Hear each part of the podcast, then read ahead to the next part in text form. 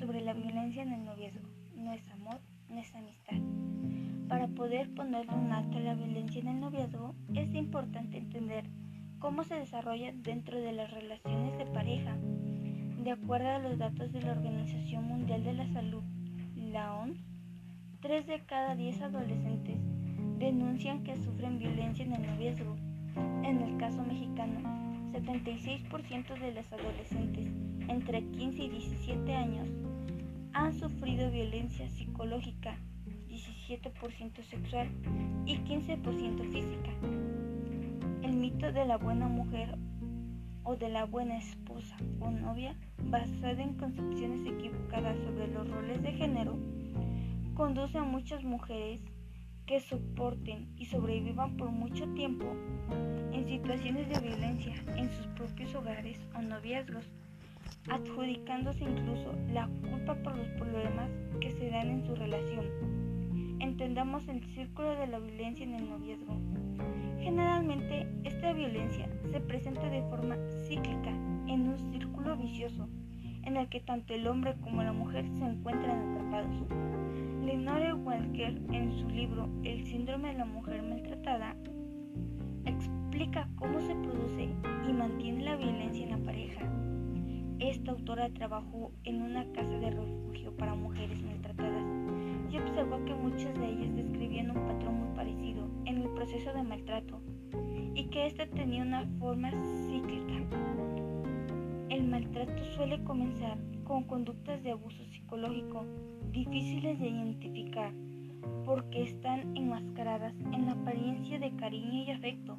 Estos comportamientos restrictivos y controladores van sofocando la capacidad de decisión y autonomía de las mujeres, la censura en su manera de vestir, en sus amistades, sus horarios. Estos son algunos de los ejemplos de estas conductas, pero con el paso del tiempo, estas conductas producen dependencia y aislamiento, pero no se perciben como agresivas o alarmantes, puesto que se interpretan como pruebas de amor, desarrollando así una situación de vulnerabilidad por parte de la mujer hacia el hombre. Fase de acumulación de tensión. En esta fase, el maltratador logra confundir a la víctima al desaprobar cualquiera de sus comportamientos. Esto provoca que la víctima busque alternativas para solucionar lo que está pasando. ¿Cuál es el motivo de esa actitud por parte de su pareja? Sin embargo, el comportamiento del maltratador se vuelve más agresivo, propiciando insultos, menosprecios a cambio. Ante esta situación, la víctima queda paralizada, sin saber qué hacer. El sentimiento de culpabilidad irá creciendo, perpetuando en la víctima la responsabilidad de la situación que se vivió y logrando por parte del maltratador el control y la dominación de su pareja a toda costa. Fase de explosión violenta. Se producen los malos tratos físicos, golpes, patadas, puñetazos, agresión sexual. De igual manera que se darán amenazas para su vida e integridad física. En esta etapa la mujer puede morir a manos del hombre, puesto que se encuentra impotente y frágil sin saber qué hacer ha entrado en la llamada indefensión aprendida, debido al tiempo que estuvo sufriendo maltrato psicológico por parte de su pareja. De igual manera, en esta etapa es donde la víctima busca ayuda al ver su vida en peligro. Sin embargo, él la buscará para pedirle perdón y ella probablemente lo acepte y debido al amor que le tiene a él. Fase de la luna de miel o conciliación. El maltratador intenta reconciliarse con su víctima adoptando el rol de hombre bueno y generoso, prometiéndole que nunca más volverá a hacerlo. Su actuación es tan buena que la mujer cree en su cierto cambio. Escalada de la violencia. Una vez conseguida la confianza de la víctima, comenzará de nuevo el ciclo de la violencia pero con una diferencia, que en este caso la violencia será más grave y las etapas se acordarán llegando a desaparecer de la conciliación. Cabe mencionar que durante esta fase para que el maltratador pueda tener el control de la mujer, causándole miedo y dependencia, recurre a las siguientes tácticas. Aislamiento de toda relación familiar, social, amistades, evitando que la mujer pueda tener otros criterios o pedir ayuda. Desvaloración personal, causando baja autoestima e inseguridad. Ejerce actitudes micromachistas, impidiendo que la víctima pueda preocuparse por sus propios proyectos. Mediante violencia física se intimida a la víctima, creyendo un estado de pánico y terror. Culpar a la mujer, mientras que el agresor se hace la víctima. Esto lo hace mediante chantajes emocionales, muestras de amor y afecto que crean una dependencia emocional. Basada en lo que proponen algunos expertos, se presentan algunas señales de alerta de, posibles violencias en el noviazgo.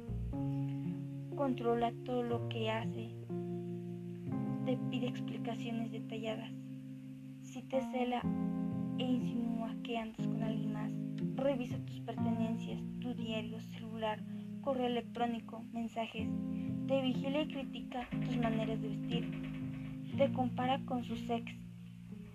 Te desvaloriza, te ofende y te descalifica. No responde si le exiges una explicación.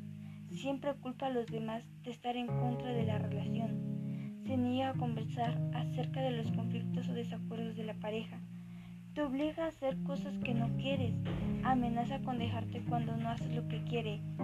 Coquetea con otras personas delante de ti o en secreto. Te ha presionado para tener relaciones sexuales.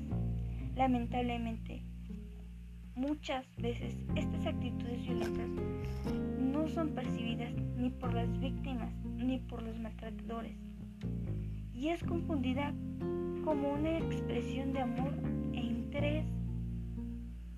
Aunado a esto, la violencia en el noviazgo pasa también desapercibida, porque se piensa que son exageraciones de las o los adolescentes y jóvenes, dejando la violencia en el noviazgo como un simple mito, puesto que todo se justifica en el nombre del amor. Es importante tener en claro que no hay provocación que justifique la violencia y que el amor en ningún caso y bajo ninguna circunstancia debe de doler. Mujeres, nunca dejen que si su pareja les hace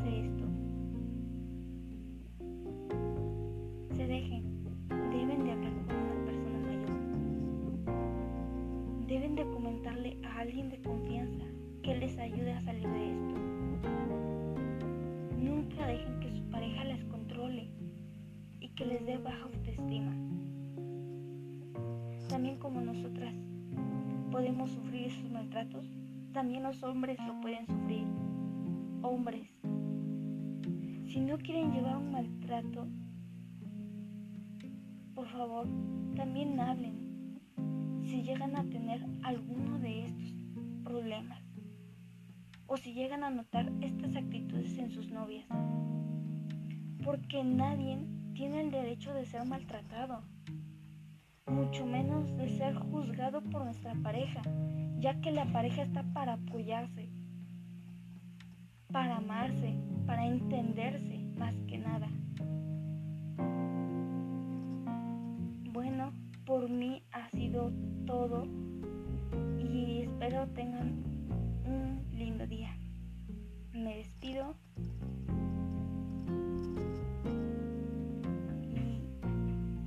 y espero que les haya servido esta información, tanto a hombres lo que no deben de hacer con su pareja, tanto a mujeres que también deben de controlar eso.